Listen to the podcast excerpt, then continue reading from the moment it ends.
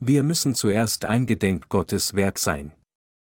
Matthäus 16, 21 bis 25, seit der Zeit fing Jesus an, seinen Jüngern zu zeigen, wie er nach Jerusalem gehen und viel leiden müsse von den Ältesten und Hohenpriestern und Schriftgelehrten und getötet werden und am dritten Tage auferstehen. Und Petrus nahm ihn beiseite und fuhr ihn an und sprach, Gott bewahre dich, hier. Das widerfahre dir nur nicht. Er aber wandte sich um und sprach zu Petrus, Geh weg von mir, Satan. Du bist mir ein Ärgernis, denn du meinst nicht, was göttlich, sondern was menschlich ist. Da sprach Jesus zu seinen Jüngern, will mir jemand nachfolgen, der verleugne sich selbst und nehme sein Kreuz auf sich und folge mir. Denn wer sein Leben erhalten will, der wird es verlieren, wer aber sein Leben verliert, der wird es finden. Es gab viele Schwierigkeiten für mich im Jahr 2000. Sie haben wahrscheinlich auch einige Schwierigkeiten durchgemacht, oder? Hätte Jesus uns nicht beschützt, wären wir bereits gestorben, aber wir wissen, dass unser Herr uns am Leben erhalten hat, denn er ist wirklich mächtig. Selbst wenn wir alle unsere Pastoren und Heiligen in unserer Mission zusammenzählen, beträgt unsere Anzahl nur ein paar hundert, und so scheint es gewisserweise wenig Sinn zu machen, dass eine so kleine Versammlung versucht, mit der ganzen Welt zusammenzuarbeiten.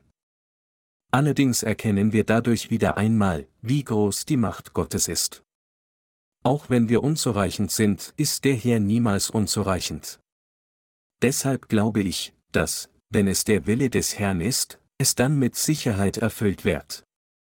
Auch wenn unsere Zahl gering ist und wir das Evangelium der ganzen Welt predigen, ist es sehr hart für uns, so unaufhörlich zu arbeiten.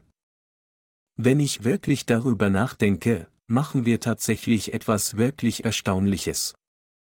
Erschöpft von der anstrengenden Arbeit waren wir wirklich dem Tod nahe.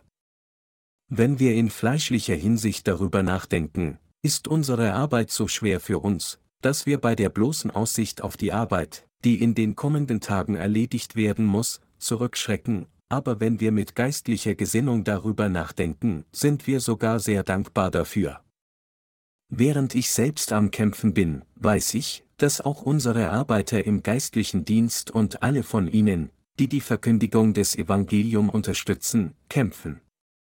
Doch trotz dieser Schwierigkeiten sind sie nicht zugrunde gegangen, sondern haben sich am Leben gehalten, um dem Herrn den ganzen Weg bis zu diesem Punkt zu folgen. Ich bin sehr dankbar dafür. Heute lesen wir eine Passage aus Matthäus, Kapitel 16. In der heutigen Schriftpassage sagte Jesus den Jüngern, dass er nach Jerusalem gehen, viele Dinge von den Ältesten, Priestern und Schriftgelehrten erleiden und getötet werden muss und am dritten Tage auferstehen müsse. Dann sagte Petrus, um seine Loyalität Jesus zu zeigen, zu ihm, Gott bewahre dich, Herr. Das widerfahre dir nur nicht. Petrus hatte dies für das Wohl des Herrn gesagt, ohne zu erkennen, dass es sich tatsächlich um seinen eigenen fleischlichen Gedanken handelte. Anstatt für seine Loyalität gelobt zu werden, brachten Petrus Worte Jesus nur Ärgernis, und er wurde daraufhin hart zurechtgewiesen. Der Herr sagte dann zu Petrus und auch zu uns, dass wir wirklich geistlich leben könnten. Da sprach Jesus zu seinen Jüngern, will mir jemand nachfolgen, der verleugne sich selbst und nehme sein Kreuz auf sich und folge mir denn wer sein Leben erhalten will, der wird es verlieren, wer aber sein Leben verliert um meinetwillen, der wird es finden. Matthäus 16, 24 bis 25. Der Herr sagt hier, dass jeder, der Jesus folgen will, sich zuerst selbst verleugnen, sein Kreuz aufnehmen und ihm dann folgen muss. Nun denken einige von Ihnen vielleicht, er setzt wieder an, wir wissen bereits alles über diese Passage. Wir wissen vielleicht alles über das Wort, aber viel zu oft sind wir nicht in der Lage, unser Wissen tatsächlich in die Praxis umzusetzen.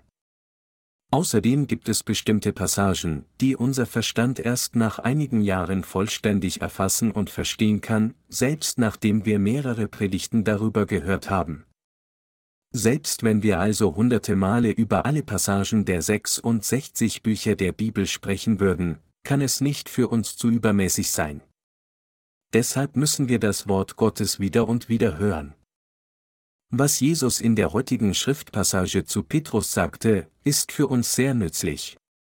Du meinst nicht, was göttlich, sondern was menschlich ist. Der Herr tadelte Petrus deswegen. Was ist dann der Unterschied zwischen den Dingen der Menschen und den Dingen Gottes? Wie unterscheiden sie sich? Wir müssen uns der Dinge Gottes bewusst sein. Wann immer wir etwas tun wollen, müssen wir zuerst an das Werk Gottes denken. Wir müssen uns auch stärker auf größere Dinge als auf kleinere Dinge und auf das Gesamtbild als auf Teilbilder konzentrieren. Vor allem müssen wir uns auf die größere Sache konzentrieren. Wenn wir nicht aufpassen, neigen wir dazu, von Kleinigkeiten besessen zu sein, und dann ist es durchaus möglich, dass wir denken, dass unser Urteil auf unsere eigene Weise richtig ist. Wenn wir uns jedoch weiterhin auf den Willen Gottes konzentrieren, können wir erkennen, dass es falsch ist, auf der Grundlage belangloser Dinge zu denken. Wir müssen den Gedanken des Geistes folgen, nicht den Gedanken des Fleisches. So wie Petrus in der heutigen Schriftpassage aus diesem Grund von Jesus zurechtgewiesen wurde, müssen wir uns alle in unserem Glaubensleben unfehlbar daran erinnern. Mit anderen Worten, es ist für uns unerlässlich, zuerst an die größeren Dinge als an die kleineren Dinge und an die größere Sache als dem Willen des Fleisches zu denken. Wenn dieses Prinzip nicht klar in unseren Herzen verankert ist, wird Jesus auch Sie und mich zurechtweisen, so wie er Petrus zurechtgewiesen hat. Er wird dasselbe sagen, was er zu Petrus gesagt hatte. Unsere Gedanken müssen aufrecht sein. Dies bedeutet, dass wir zuerst an Gottes Werk denken müssen. Natürlich bin ich sicher, dass Sie alle ein Gedenk Gottes Werk sind, aber es kann nicht oft genug betont werden, wie unerlässlich es für uns ist, darüber nachzudenken, wie sich das Werk Gottes vom Werk der Menschheit unterscheidet, und diesen Unterschied klar zu kennen. Da wir in dieser Welt viele verschiedene Angelegenheiten durchmachen, neigen wir dazu, zuerst an die menschlichen Dinge zu denken, genau wie Petrus. Gott bewahre dich, Herr dies widerfahre dir nur nicht. Dies sagte Petrus, als der Herr den Jüngern sagte, ich werde nach Jerusalem gehen, von den Ältesten und Schriftgelehrten verfolgt und zu Tode gekreuzigt werden. Ich muss sterben und auferstehen. Petrus versuchte dann, ihn davon abzubringen, indem er sagte, dies widerfahre dir nur nicht. Viele Christen auf dieser Welt und manchmal sogar Sie und ich, die bekennen, dem Herrn zu dienen, denken und sagen allzu oft wie Petrus. Aber Sie und ich dürfen niemals so tun. Es ist nicht nur Petrus, der seine Sorge um sein eigenes Wohlergehen zum Ausdruck brachte, sondern dies ist etwas, das jeder andere, einschließlich Sie und ich, auch macht. Während wir dem Herrn dienen, vergleichen wir uns manchmal auf der Grundlage unserer eigenen menschlichen Maßstäbe und streiten darüber, wer besser als wer ist, doch in Wirklichkeit wissen wir, dass es zwischen uns kaum Unterschiede gibt. Wir wissen, dass, wenn wir aus einem geistlichen Standpunkt schauen, der Unterschied zwischen zwei menschliche Wesen nur hauchten ist. Wie viel größer könnte jemand sein, selbst wenn er groß wäre, und selbst, wenn jemand gebildet ist, wie groß ist weltliches Wissen? Der Unterschied ist unbedeutend. Diejenigen, die fleischlich gesinnt sind, diejenigen, die aus der Perspektive der Menschheit denken, das heißt diejenigen, die sich nur um ihr eigenes Wohlergehen und ihre Sorgen machen, denken wie Petrus. Kürzlich habe ich im Fernsehen ein historisches Drama gesehen und oft Menschen gesehen, die sich gegen ihre politischen Gegner verschworen und sie ermordeten, um die Macht zu ergreifen, und wie solche hinterhältigen und ungerechten Menschen die Oberhand gewannen. Es ist keine Übertreibung zu sagen, dass die Geschichte der Menschheit eine ist, die mit endlosen Blutvergießen gekennzeichnet ist, angezettelt von denen, die nach Macht dürsten und ihre Gelüste befriedigen wollen. Mit anderen Worten, die Geschichte der Menschheit ist das Resultat der Aktivitäten derjenigen, die nach Macht streben. In vielerlei Hinsicht ist die Geschichte der Menschheit durch einige wenige Individuen zu einem Feld des Wettbewerbs geworden, bei dem es darum ging, zu entscheiden, wer Erfolg haben würde, wer höher sein würde, wer größer sein würde und wer herausragend sein würde, anstatt nach einer großen Sache zu streben. Petrus liebte Jesus so sehr, dass er, als Jesus sagte, ich muss sterben, ihn davon abzubringen versuchte, indem er sagte, das widerfahre dir nur nicht. Petrus sagte dies, weil er Jesus so sehr liebte. Petrus sagte das nicht, weil er Jesus hasste. Während wir dem Herrn dienen, muss unser Fokus jedoch darauf liegen, ob der Wille des Herrn erfüllt werden würde oder nicht. Wir müssen eingedenk der größeren Dingen sein. Mit anderen Worten, anstatt über individuelle Verdienste zu streiten, müssen Sie und ich uns auf die größere Sache konzentrieren. Dies ist, was der Herr sagt, und dies ist, was er will. Wie sollten wir ihm mit dem gleichen Herzen und für denselben Zweck dienen? Mit solchen Gedanken müssen wir unser Glaubensleben führen. Doch selbst unter unseren Predigern, die dem Herrn dienen, und unseren Brüdern und Schwestern sind viel zu viele von ihnen erfreut, wenn sie gut etwas können und ihre Arbeit gut läuft, aber genau in dem Moment, in dem sie ein wenig von sich selbst enttäuscht sind, fallen sie plötzlich tief in geistliche Verzweiflung und enden, geistlich tot. Natürlich sind viele von unserer Prediger nicht so. Es gibt auch Gläubige, die sich gemeinsam freuen, wenn der Wille Gottes erfüllt wird, und die gemeinsam traurig sind, wenn der Wille Gottes nicht erfüllt wird. Mit anderen Worten, es gibt diejenigen, die ihre Gedanken auf das Werk des Herrn richten und ihr Herzen für dieses Vorhaben vereinen, unabhängig von sich selbst und davon, ob das, was sie tun, gut läuft oder nicht. Ihre Herzen sind durch das Werk des Herrn konditioniert, sie freuen sich und sind traurig mit ihm, je nachdem, wie sich sein Werk entwickelt. Es gibt zwei Arten von Menschen unter denen, die ein Glaubensleben führen, diejenigen, die nach der großen Sache suchen, und diejenigen, die nur ihre eigenen Interessen verfolgen. In der Gemeinde von Korinth gab es einige Gläubige, die unterschiedliche Fraktionen gebildet hatten und sagten, ich bin von Apollo, ich bin von Petrus, ich bin von Paulus. Ebenso gibt es heute viele Christen, die nur den menschlichen Dingen eingedenk sind und sich nicht um den Willen des Herrn kümmern. Diese Leute denken alle wie Petrus. Doch Gott kann nicht durch solche Christen wirken.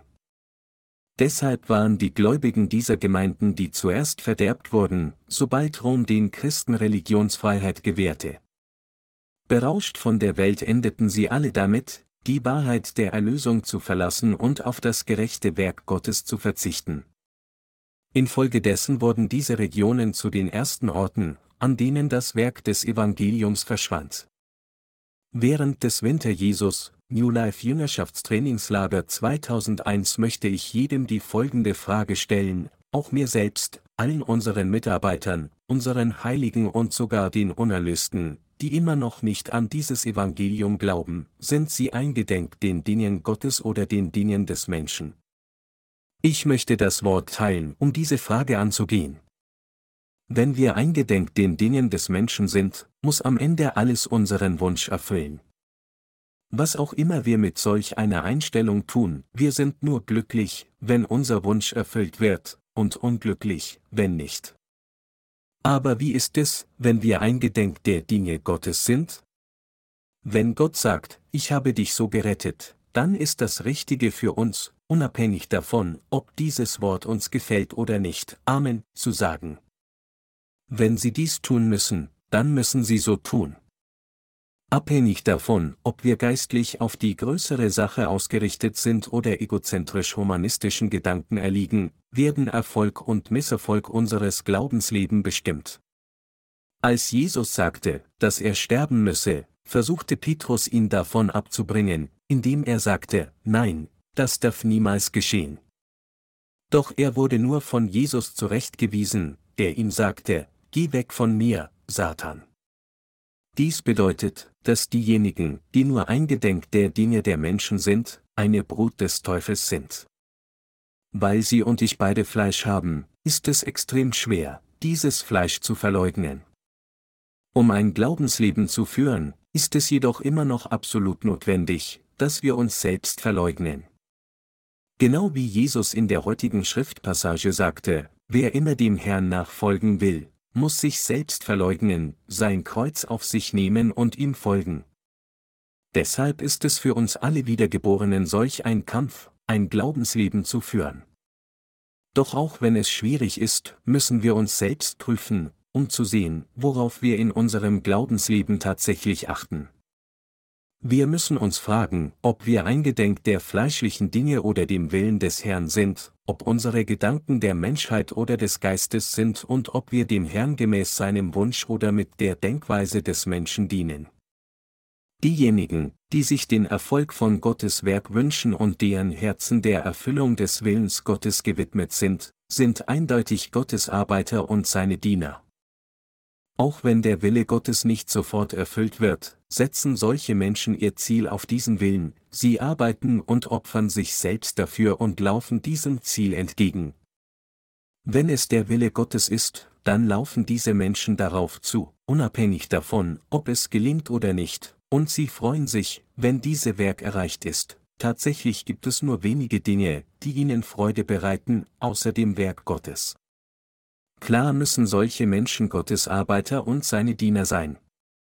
Im Gegensatz dazu, wenn jemand sich nicht darum kümmert, was mit dem Willen Gottes und seinem Werk passiert, sondern nur an seine eigene Zufriedenheit und seinem Wohlergehen interessiert ist, er sich freut, wenn seine eigene Arbeit gut läuft, und traurig ist, wenn es nicht klappt, dann ist er streng genommen kein wahrer Arbeiter Gottes.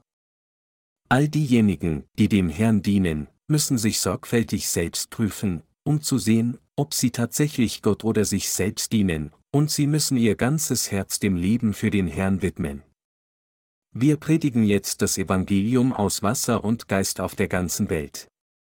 In gewisser Weise mag das Verkünden des Evangelium auf der ganzen Welt wie eine enorme Herausforderung scheinen, aber wenn wir es mit Glauben sehen, ist es eine Herausforderung, die wir begegnen können weil der Herr uns gesagt hat, das Evangelium jeder Nation auf der ganzen Welt zu verkünden, weil dies der Wille des Herrn, sein Wohlgefallen und sein Gebot ist, weil des Herrn Gebot unfehlbar erfüllt wird und weil wir die Instrumente sind, die für dieses Werk verwendet werden, ist alles, was wir tun, einfach diesem Gebot zu gehorchen.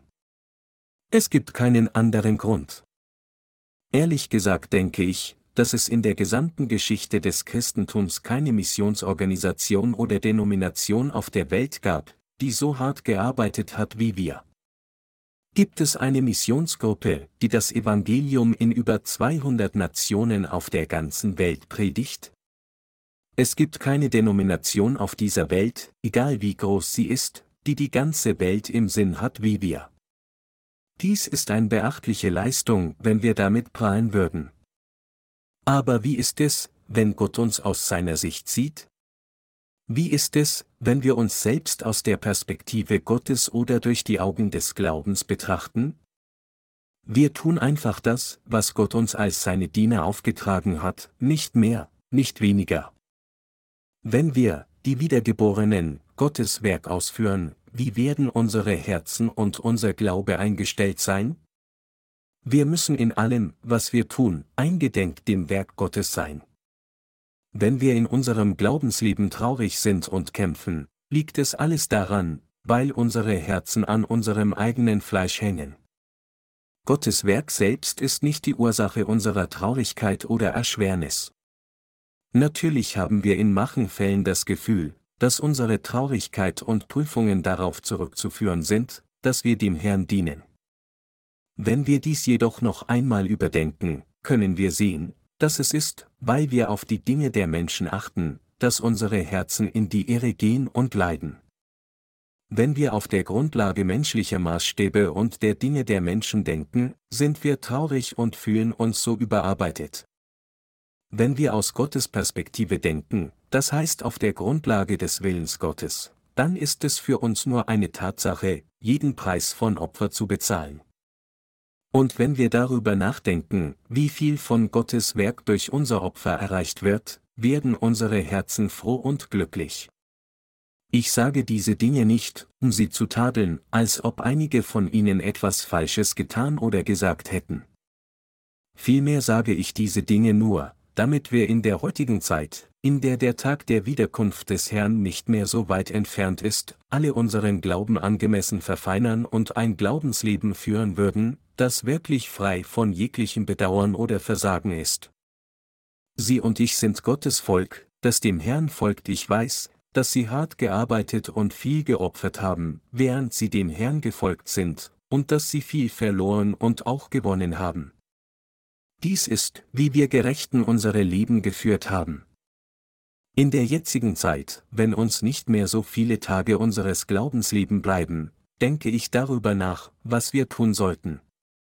Schließlich müssen wir die Art von Menschen werden, die immer erfreut sind, wenn das Werk Gottes gut geht, und traurig sind, wenn Gottes Werk langsam voranschreitet. Sie und ich müssen in der Tat immer eingedenk dem Werk Gottes sein. Wir sollten niemals zu solchen Menschen werden, die nur auf die Dinge der Menschen achten und darüber traurig sind und sich darüber freuen. Unsere Überzeugungen, unsere Gedanken und unser Glaube müssen von der Knechtschaft menschlicher Wünsche befreit werden und sich den Dingen Gottes zuwenden, um sich ihrer bewusst zu sein. Wir müssen einen solchen Glauben und solche Gedanken haben. Nur dann können wir dem Herrn in dieser Zeit, wenn das Ende nicht mehr weit entfernt ist, unerschütterlich folgen. Unabhängig von unseren Vorteilen und Nachteilen müssen wir die Art von Menschen werden, die dem Herrn gleichbleibend folgen, die ihm dankbar sind und die am letzten Tag, wann immer der Herr zurückkehrt, ohne Scham stehen können. Dies ist nur möglich, wenn unser Glaube solcher ist, der immer zuerst eingedenk Gottes Werk ist. Ohne diese Art von Glauben kann nichts je erreicht werden. Sie und ich sollten uns niemals erlauben, den Gedanken des Fleisches zu erliegen wie Petrus, der in der heutigen Schriftpassage von der Seite des Teufels gesprochen hatte. Auch wenn es in Petrus Augen richtig erschien, den Weg von Jesus, den Gottes Willen zu erfüllen, zu behindern, sprach er in Gottes Augen eindeutig Worte, die nur Satans Diener verwendeten. Daher müssen wir unsere Vorteile und Nachteile vorerst beiseite lassen und aus der heutigen Schriftpassage lernen und erkennen, welche Art von Glauben wir alle haben sollten. Sie und ich müssen eingedenk Gottes Werk sein. Verleugnen Sie Ihre fleischlichen Gedanken. Der Herr sagte, will mir jemand nachfolgen, der verleugne sich selbst und nehme sein Kreuz auf sich und folge mir. Es wäre für Sie ein Kampf, diesem Wort zu gehorchen. Nichtsdestotrotz weiß ich sehr gut, dass Sie bis heute dem Herrn gefolgt sind, gerade weil sie sich die ganze Zeit über selbst verleugnet haben. Ist das nicht der Fall? Ich bin mir sicher, dass es so ist. Der Herr befiehlt uns jedoch erneut und verlangt von uns immer wieder, heute und morgen, will mir jemand nachfolgen, der verleugne sich selbst und nehme sein Kreuz auf sich und folge mir. Dieses Wort ist nicht etwas, was nur einmal gesprochen wurde, sondern es wurde kontinuierlich gesprochen heute und morgen gleichermaßen, und bis zum Tag der Wiederkunft des Herrn ist dieses Wort Gottes Gebot für uns alle. Um dem Herrn zu folgen, reicht es nicht aus, uns selbst zu verleugnen. Der Herr sagte, und nehme sein Kreuz auf sich und folge mir. Das Kreuz symbolisiert hier Not. Es gibt niemanden unter ihnen, der kein Kreuz hat. Deshalb kämpfen alle. Es gibt ein ausgezeichnetes Lied über das Evangelium in unserem Liederbuch, das geht, obwohl ich müde und einsam bin, glaube ich, dass Gott mir neue Kraft gibt. Wichtig ist jedoch, dass wir nicht in Selbstmitleid verfallen sollten, auch wenn wir den Text eines solchen Liedes des Lobes singen und uns sagen, oh, es ist so schwer. Ich bin so elend. Wenn es darum geht, dem Herrn zu dienen, hat jeder sein eigenes Kreuz. Menschen erkennen dies sofort, wenn sie dem Herrn begegnen, sobald sie gerettet sind. In gewisser Weise musste vielleicht jemand, schon bevor er gerettet wurde, wahrscheinlich auch dafür ein Kreuz schultern, damit er den Herrn begegnen und von ihm seine Erlösung und sein ewiges Leben empfangen konnte. Jeder, der vom Herrn gesegnet werden möchte, stößt zwangsläufig zuerst auf dieses Wort. Dies ist des Herrn Gebot für uns, will mir jemand nachfolgen, der verleugne sich selbst und nehme sein Kreuz auf sich und folge mir. Manchmal ist es schwieriger, sich selbst zu verleugnen und sein Kreuz aufzunehmen, als zu sterben. Wenn das Kreuz weit weg wäre, könnten Sie es dann umgehen und entkommen, aber ist Ihr Kreuz wirklich so weit weg?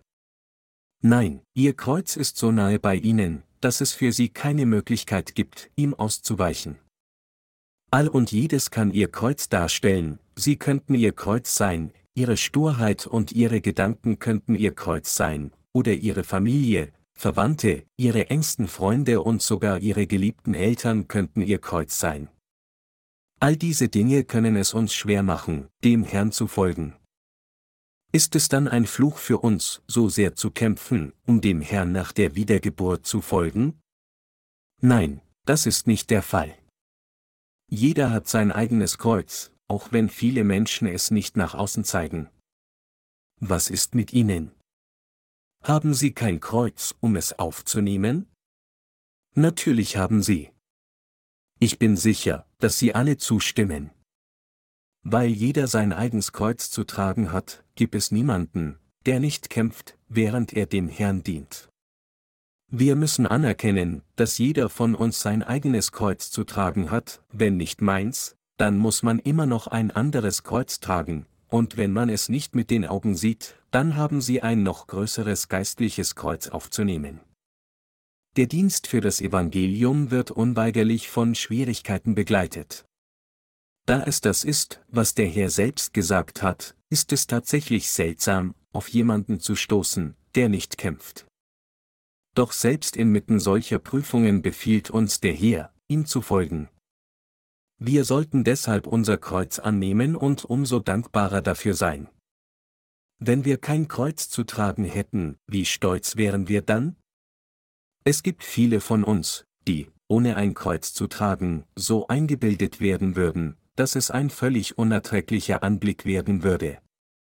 Eine solche Person, die davon überzeugt ist, alleinwürdig zu sein, würde seine eigenen Brüder und Schwestern des Glaubens verachten und sich in einen Stein des Anstoßes verwandeln, der sie zum geistlichen Tod führt, indem er zu ihnen sagt, ist das alles, was du tun kannst? Das ist nicht das richtige Glaubensleben, dies ist das richtige Glaubensleben dann wäre hier niemand mehr übrig. Sie würde allein in der Gemeinde enden und ihr Glaubensleben führen, als wäre sie größer als Jesus selbst. Solche Menschen könnten niemanden ertragen, der auch nur ein bisschen schwach ist. Dies kann uns jedoch niemals passieren, denn Sie und ich haben gleichermaßen ein Kreuz zu tragen. Wenn unser Kreuz ein Holzkreuz wäre, könnten wir es einfach abnehmen, aber das können wir nicht tun, weil dieses Kreuz uns immer begleitet. Für diejenigen, die viel gekämpft haben, ist es unvermeidlich, Mitgefühl mit anderen kämpfenden Seelen zu haben und ihre Schwächen zu ertragen, gerade weil sie selbst solche Prüfungen durchgemacht haben. Es ist, weil sowohl sie als auch ich so sind, weil wir tolerant zueinander sind, dass wir nun hier versammelt sind, um gemeinsam anzubeten und dem Evangelium zu dienen. Jeder, der dem Herrn dient, hat ein Kreuz zu tragen. Deshalb hat uns der Herr geboten, uns selbst zu verleugnen, unser Kreuz aufzunehmen und ihm zu folgen. Beim Glauben geht es darum, dem Herrn zu folgen, egal was uns geschieht. Mit anderen Worten, es geht darum, uns selbst zu verleugnen und dem Herrn zu folgen. Dieses Wort ist die Wahrheit, die wir unbedingt zugeben müssen, selbst wenn wir es tausende und zehntausende Male hören. Unabhängig von unseren Umständen und Situationen müssen wir dieses Wort auf unseren Glauben, unsere Gedanken und unsere aktuellen Umstände anwenden.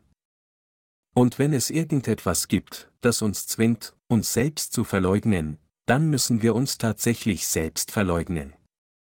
Diejenigen, die sich für zu schwach halten, sollten solche Gedanken verleugnen und sich selbst sagen, dass sie stark in Christus sind, denn sie glauben an den Herrn.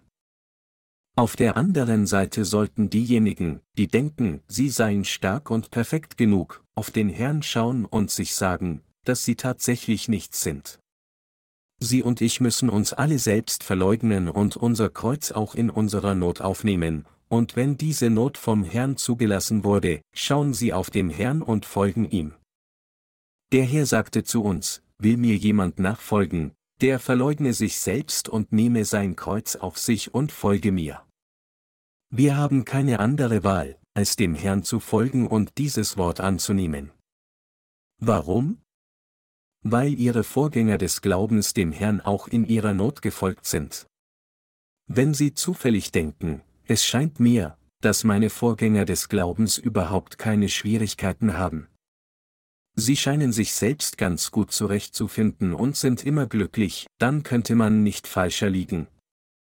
Die Vorgänger des Glaubens in Gottes Gemeinde haben sich für eine lange Zeit selbst verleugnet, um dem Evangelium zu dienen und dem Willen des Herrn zu folgen. Es ist, weil es so hart und schwierig ist, dass, wenn ihre Vorgänger des Glaubens zusammenkommen, sie eine Weile Fußball spielen. Revé Kim der jetzt allein in den Vereinigten Staaten ministriert, vertraute mir einmal an, dass es niemanden gab, der mit ihm Fußball spielen konnte. Er erinnerte sich gerne daran, wie viel Spaß es ihm gemacht hat, mit uns Hallenfußball zu spielen, mit einem Ball, der aus einigen Stücken Schwamm oder Socken gemacht war, als er in Korea war. Er erzählte mir auch, dass er, wenn er Auto fährt, sich selbst dabei findet, ständig koreanische Lieder zu singen. Ich kann dies ganz gut verstehen. So schwer ist es für Revé. Kim, dem Herrn zu folgen, während er sich selbst verleugnet, um die Dinge Gottes zu erreichen. Wissen Sie, wie hilfreich derbe Worte von Zeit zu Zeit sind? Sind derbe Worte ein Teil der Sprache oder nicht? Sie sind ein Teil der Sprache. Können Sie ohne Sprache leben? Einige Leute sagen, wenn sie mich während des Predigens schimpfen hören, der Pastor hat solch ein derben Mund. Aber normalerweise schimpfe ich nicht so sehr. Wenn mein Herz jedoch Feuer und Flamme ist, schimpfe ich ziemlich oft. Ich kann nicht anders. Wenn ich nicht schimpfe, würde mein Blutdruck in die Höhe schießen und ich würde daran sterben.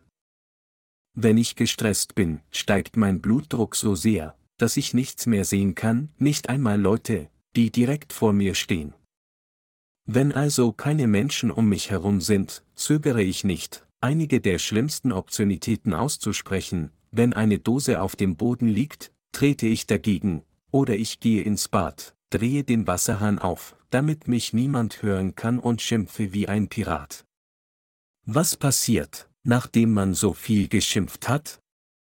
Ich frage mich, ist dies nicht zu viel? Bist du nicht auch wie alle anderen? Warum beschwerst du dich also über andere, wenn du nicht anders bist? Ich antworte mir dann selbst, ja, das stimmt. Ich bin nicht besser, aber es ist einfach so hart und schwierig. Ich fühle mich so beschämt. Was wäre geschehen, wenn der Herr nicht drei, drei Jahre lang auf dieser Erde gelebt hätte? Er erlebte, wie schwer es ist, mit dem Fleisch zu leben.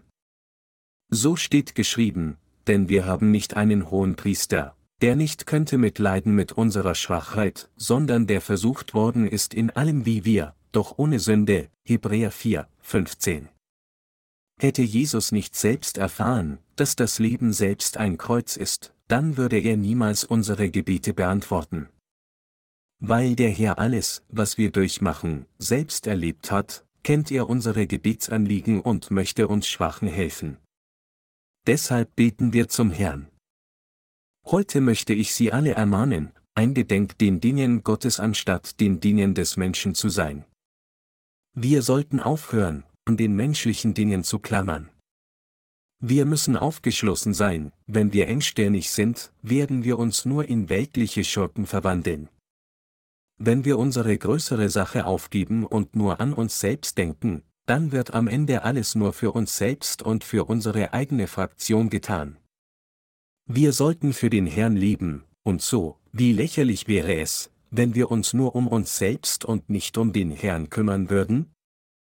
Damit ein Land gedeiht, muss es viele Patrioten geben, die sich für ihr Land einsetzen. Wenn es mehr Menschen gibt, die nur eingedenk sich selbst, ihrer eigenen Fraktion und ihren eigenen Interessen als Patrioten sind, die sich ihrem Land widmen, dann wird die Nation fallen. Manchmal, wenn wir tatsächlich an einem großen Projekt beteiligt sind, sehen wir Menschen, die sich mit Kleinigkeiten beschäftigen, und wir wundern uns über sie und denken vielleicht, was stimmt mit ihnen nicht? Aber wenn wir uns in ihre Lage versetzen, können wir ihre Denkweise verstehen. Was wichtig ist, dass wir nicht wie Petrus eingedenk den Dingen des Menschen sein sollten. Wenn wir eingedenk den Dingen Gottes sind, können wir alle Probleme lösen, mit denen wir konfrontiert sind, und wir können auch alle unsere Schwierigkeiten überwinden. Mit anderen Worten, der Gedanke an Gottes Werk ist die Antwort auf jedes Problem, mit dem wir konfrontiert sind. Es ist, wenn wir an Gott glauben und sein Werk ausführen, dass wir unsere Unzulänglichkeiten überwinden und unser Kreuz aufnehmen können. Haben Sie im Dienst des Herrn jemals gesagt, wenn dies so weitergeht, werde ich an Überarbeitung sterben? In Zeiten wie diesen müssen wir Glauben haben und zusammenhalten, uns selbst sagen, lasst uns alles zu Ende bringen, was getan werden muss, bevor wir sterben. Wenn wir dabei scheitern würden, würden wir eine große Sünde vor Gott begehen. Wir müssen alles erledigen, was getan werden muss. Wir sollten jetzt mit aller Kraft das Evangelium in der Welt verbreiten. Fragen Sie sich in Ihren Gedanken, was eine Gruppe von Leute erreichen könnte, die nicht mehr als eine Handvoll sind, selbst wenn sie alle zusammenkommen? Gott erfüllt sein Werk durch wen auch immer es braucht. Wenn Gott unseren Dienst segnet, wenn seine Diener arbeiten und wenn sie mit ihnen arbeiten, dann sind wir selbst mit unserer kleinen Anzahl mehr als in der Lage dieses Evangelium tausendmal und noch mehr jedem auf der ganzen Welt zu predigen.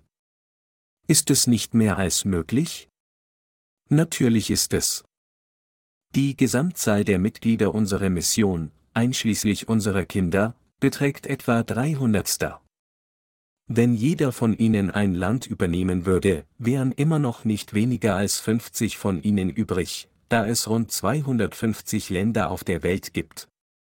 Wenn sie fähiger sind, dann können sie 10 Länder übernehmen, wenn sie noch leistungsfähiger sind, können sie 20 Länder übernehmen. Wenn sie hingegen nicht so fähig sind, dann können sie nur ein halbes Land übernehmen, und wenn sie noch weniger fähig sind, dann können sie sich zu fünf zusammenschließen und gemeinsam ein Land übernehmen.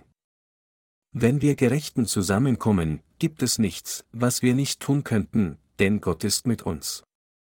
Obwohl es auf der ganzen Welt 5000 Stämme gibt, können unsere 300 Mitglieder jeweils 17 Stämme übernehmen.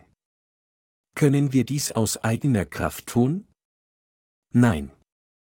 Es ist in ihm, der uns stärkt, dass wir alle Dinge tun können. Alles, was wir tun müssen, ist einfach zu Gott zu beten, dass sein Werk erfolgreich ist, und der Rest obliegt ihm. Da Gott selbst uns geboten hat, dieses Werk auszuführen, würde er uns dann nicht auch die Kraft geben? Ab diesem und dem nächsten Jahr plane ich, das Evangelium innerhalb von zwei Jahren in den meisten Teilen der Welt zu verbreiten. Und ich glaube, dass, wenn wir hart arbeiten, dies erreichen können. Wenn der Herr uns stärkt, werden wir mehr als in der Lage sein, dieses Ziel zu erreichen, wenn er uns nicht stärkt, werden wir es nicht erreichen. Da der Herr selbst uns gesagt hat, dieses Werk auszuführen, müssen wir es nur tun und dabei auf den Herrn vertrauen. Doch wie wenige allein in Korea haben dieses Evangelium angenommen, obwohl wir es so fleißig gepredigt haben? Und wie viele unzählige Menschen haben es abgelehnt? Dasselbe gilt auch für andere Länder. Trotzdem können nun diejenigen, die auf der Suche nach Gott auf der ganzen Welt sind, problemlos auf unsere Bücher zugreifen und sie lesen. Wir geben unsere Bücher kostenlos weiter und stellen elektronische Bücher zur Verfügung, damit jeder, der auf der Suche nach Gott ist, dem Herrn begegnen kann. Diejenigen, die nicht nach Gott suchen und nicht eingedenk seinem Werk sind, können dem Herrn nicht begegnen, selbst wenn sie neben uns in Korea leben. Wenn Menschen dem Herrn nicht begegnen können, können sie auch ihre Erlösung nicht erreichen. Es ist nicht, weil wir die Macht haben, sondern weil der Herr die Macht hat und weil es sein Wille ist, dass das Evangelium auf der ganzen Welt verbreitet wird, wird das Evangelium tatsächlich auf der ganzen Welt verkündet. Alles, was wir tun, besteht darin, dieses Werk nur durch Glauben auszuführen. Kann das Werk des Dienens dem Herrn scheitern? Wird dieses Werk des Predigens des Evangeliums Gottes auf der ganzen Welt enden, ohne sein Ziel zu erreichen? Dieses Unternehmen, das absolut nicht scheitern kann, ist Gottes Unternehmen. Versagen ist unmöglich für das Unternehmen Gottes. Der Grund, warum wir so zuversichtlich sind, dass der Erfolg für 100% garantiert und ein Scheitern unmöglich ist, liegt darin, weil dies der wahre Wille Gottes ist. Unter solchen Bedingungen dienen wir jetzt dem Herrn. Sie und ich haben letztes Jahr viel Arbeit getan. Auch in diesem Jahr führen die Heiligen und Gottesdiener das Werk des Evangeliums aus, aber die Geschwindigkeit wird um ein Vielfaches schneller sein als das, was wir bisher getan haben. Wenn Sie Ihr Kreuz auf sich nehmen und dem Herrn folgen, wenn Sie an Gottes Werk denken und sich dem mit Körper und Geist widmen und wenn Sie dem Evangelium durch Glauben dienen, dann wird das Evangelium der gesamten Welt so sicher gepredigt werden, dass ich mit vollstem Vertrauen sagen kann, dass es bereits vollständig gepredigt wurde. Diejenigen, die für den Herrn sterben wollen, werden leben, aber diejenigen, die für sich selbst leben wollen, werden sterben. Jeder, der nur sein eigenes Leben vor Not bewahren will, wird den Tod erleiden, aber jeder, der bereit ist, sein Leben für den Herrn zu verlieren, wird gerettet werden. Das ist das Wort der Wahrheit. Es mag scheinen, als ob wir sterben würden, wenn wir eingedenk des Herrn und seines Werkes sind und an ihn glauben, aber wir werden tatsächlich lieben. Wenn wir dagegen versuchen, nur uns selbst zu retten, dann werden wir den Tod erleiden. Es ist gerade aus diesem Grund, weil wir lieben wollen, dass wir unser Kreuz aufnehmen, uns selbst verleugnen und dem Herrn folgen. Mit anderen Worten, wir folgen dem Herrn, weil wir wollen, dass unsere Seelen lieben, egal was unserem Fleisch geschieht. Wenn unsere Seelen zugrunde gehen und sterben würden, selbst nachdem wir so gelebt haben, wer unter uns würde dann dem Herrn folgen? Wenn diese Art, dem Herrn zu folgen, ein Weg zu unserer eigenen Zerstörung wäre, wer wäre dann wirklich bereit, ihm zu folgen? Es wäre unmöglich, dem Herrn zu folgen, wenn dies uns in unsere eigene Zerstörung führen würde. Die einzige Lebensweise, die uns rettet, ist eingedenk des Werkes Gottes zu sein und uns bis zu unserem Tod treu diesem Werk des Dienens dem Evangelium zu widmen, und deshalb haben wir uns durch Glauben selbst verleugnet und unser Kreuz aufgenommen und folgen nun dem Herrn. Auch wenn das, was wir derzeit sehen, gebunden zu scheitern und unmöglich scheinen mag, müssen wir dennoch ein solches Leben lieben, gerade weil dies letztendlich der einzige Weg für uns ist, gerettet zu werden, ewiges Leben zu erlangen und Segnungen zu empfangen. Nebenbei könnten sich einige von Ihnen fragen, warum gibt es so wenige Leute in Korea, die dieses Evangelium haben? Wissen Sie, wie viele Menschen der Apostel Paulus hatte, als er das Evangelium predigte? Er hatte nur etwa ein Dutzend Menschen in Ephesus, etwa zehn in Rom, nur wenige in Thessaloniki und auch etwa zehn in Kolosse. In jeder von Paulus gegründeten Gemeinde predigte er vor einer Versammlung mit weniger als 50 Mitgliedern. Im Vergleich dazu ist unsere Anzahl groß. Vor dem heutigen Gottesdienst kam ich in unserer Sonntagsschule vorbei und sah dort drei Lehrer und etwa 30 Schüler. Ehrlich gesagt ist unsere Sonntagsschule im Vergleich zur Sonntagsschule einer Megakirche auf der Welt tatsächlich eine winzige Versammlung, selbst wenn alle Kinder unserer Zweiggemeinden versammelt wären. In Gottes Augen ist unsere Sonntagsschule jedoch eine enorm großartige Versammlung.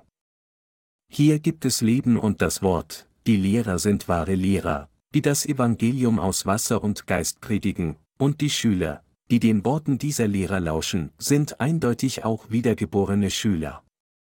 Wenn unsere Sonntagsschule Schüler in Gottes Gemeinde das Wort hören, Glauben Sie sofort daran und setzen es in die Praxis um, sobald Sie es gelernt haben. Nachdem wir unsere Erlösung erlangt haben, versammeln Sie und ich sich nun so in Korea, beten den Herrn an und dienen ihm. Obwohl es nicht viele Brüder und Schwestern gibt, die sich in Korea versammeln, ist die Zahl unserer Gemeindemitglieder sehr groß, wenn wir alle wiedergeborenen Heiligen auf der ganzen Welt zählen. Wenn es auf der Welt eine Denomination gibt, die größer ist als wir, soll sie aufstehen. Sollten wir alle unsere Heiligen und Gottesdiener auf der ganzen Welt versammeln und einen geistlichen Kampf mit allen christlichen Sündern der Welt führen? Selbst wenn sie uns zu Tausenden angreifen würden, würden wir nicht besiegt werden, sondern sie stattdessen besiegen, selbst wenn wir nur ein Dutzend gerechter Menschen an unserer Seite hätten. Weil die Gerechten das Wort, das Schwert der Wahrheit, haben, werden sie, wenn wir die Bibel öffnen und ihnen ein paar Passagen zeigen, zugeben, dass ihr Glaube falsch ist. Vor langer Zeit gab es eine Zeit, als Elia, ein Prophet Gottes, sich in einer Höhle versteckte. Gott rief ihn zu der Zeit. So sagte Elia, hier, jeder der dich fürchtet ist jetzt tot, und all deine Diener sind getötet worden. Ich bin allein übrig geblieben. Was sagte unser Herr dann zu ihm? Er sagte, und ich will übrig lassen 7000 in Israel, alle Knie, die sich nicht gebeugt haben vor Baal, und jeden Mund, der ihn nicht geküsst hat, 1. Könige 19 Uhr und 18 Minuten. In jedem Winkel der Welt gibt es noch Gottes Volk. Auch wenn wir sie mit unseren Augen nicht sehen können, ist sein Volk in Gottes Augen überall. Der Diener Gottes, der den Gottesdienst leitete, bevor ich meine Predigt begann, sagte, dass es in unserer Gemeinde in Korea etwa 100 Gemeindearbeiter gibt, aber in Wirklichkeit sind es weitaus mehr auf der ganzen Welt. Das ist, was ich glaube. Diese Menschen aus allen Teilen der Welt vereinen sich mit uns. Sie verteilen unsere Bücher und das Evangelium wird durch ihre Lippen gepredigt. So viele Menschen haben durch sie die Vergebung ihrer Sünden erhalten, dass in der Endzeit unsere Denomination die größte Denomination der Welt sein wird. Auch heute noch ist ihre Zahl riesig, wenn wir sie alle zählen würden, aber ich ermahne Sie, mit Ihren Augen des Glaubens zu sehen, wie viele weitere Mitarbeiter aus allen Ländern in der Endzeit uns hinzugefügt werden. Im Buch der Offenbarung steht geschrieben, dass am jüngsten Tag eine unzählige Menschenmenge angetan mit weißen Kleidern vor dem Herrn kommen wird, Offenbarung 7 zu 9. Also fragte der Apostel Johannes den Herrn, Herr, wer sind diese Menschen? Dann sagte der Herr, dass sie diejenigen waren, die aus der großen Trübsal kamen, Offenbarung 7, 14. Wer sind diese Menschen, von denen das Buch der Offenbarung hier spricht? Sie sind diejenigen, die aus Wasser und Geist wiedergeboren wurden. Mit anderen Worten, diejenigen, die mitten der großen Trübsal durch Glauben an das Evangelium aus Wasser und Geist triumphierten und die Erlösung von Gott empfingen, werden alle zur gleichen Zeit kommen. Ich glaube daran mit meinen Augen des Glaubens. Gegenwärtig gibt es in unserer Mission nur etwa 300 Mitarbeiter und Heilige, aber wenn wir in jedem der Länder nur 300 Mitarbeiter zählen, wird eine beträchtliche Anzahl von Menschen gerettet werden und vor den Herrn kommen. In der Endzeit werden unzählige Menschenmengen die Vergebung ihrer Sünden erhalten. Meine Glaubensgenossen, glauben Sie an dieses Wort der Bibel? All diese Dinge werden von Gott getan. Es ist Gott selbst, der alles nach seinem Willen bewirkt. Wir sind nur seine Instrumente, aber als seine Instrumente müssen wir eingedenk seinem Werk in unserer Arbeit sein. Das ist alles, was wir tun. So haben wir auch in den Jahren 2000, 2001 und 2002 gearbeitet, und bis zum Tag der Wiederkunft des Herrn werden wir dieses Werk immer weiterführen. Uns bleibt nicht mehr so viel Zeit, um im Ausland zu arbeiten. Einige Brüder sagten, wenn das Jahr 2002 vorbei ist und Jesus immer noch nicht zurückgekehrt ist, dann lasst uns einfach aufgeben, ihm zu dienen, aber das ist nicht, wenn die Welt endet und Jesus zurückkehrt. Ein Bauer muss den Samen zu einer geeigneten Zeit aussäen. Nur wenn er die Saat genau zur richtigen Zeit aussät, kommen Sprossen und Blumen blühen. Es ist dann, dass der Bauer die Ernte einfahren kann, wenn es soweit ist. Wir arbeiten jetzt daran, den Samen zu säen. Obwohl dieses Werk zunächst sehr klein erscheinen mag, wird sein Ende außerordentlich groß sein. Es ist bereits sehr groß und es sind viele Früchte geerntet geworden. Es wird noch größer werden. Wenn ein einziges Samenkorn gesät wird und sprießt, wie viele Früchte werden geboren? Er trägt viele Früchte. Es ist das gleiche Prinzip. Wir sehen jetzt den Samen des Evangeliums auf der ganzen Welt, und wenn eine Person das Evangelium annimmt, wird sie 30, 60 und 100-fach mehr Früchte tragen. Stellen Sie sich vor, was geschieht, wenn nicht nur eine Person, sondern 30 Leute auf der ganzen Welt die Vergebung ihrer Sünden erhalten und 60 und 100-fach Früchte tragen. Wenn all diese Leute hinausgehen und das Evangelium verbreiten würden, wird die Frucht ihrer Arbeit exponentiell zunehmen. Wenn wir einer Person das Evangelium gepredigt haben, bedeutet dies, dass es nicht das Ende von allem ist, vielmehr ist es allein dadurch möglich, dass Millionen und zehn Millionen weiterer Menschen die Vergebung ihrer Sünden erhalten. Mit anderen Worten, wegen dieser einen Person ist es, dass das Evangelium auf der ganzen Welt verbreitet wird. Während wir mit unserem Leben in dieser Zeit fortsetzen, müssen wir unsere humanistischen Augen und Gedanken beiseite legen und uns stattdessen auf das Werk Gottes und sein Wort der Wahrheit konzentrieren.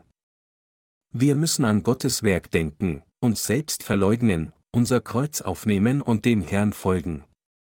Auch wenn wir in unseren Prüfungen nicht in der Lage sein mögen, alles zu 100% zu verleugnen, müssen wir uns dennoch so viel wie möglich selbst verleugnen und dem Herrn folgen.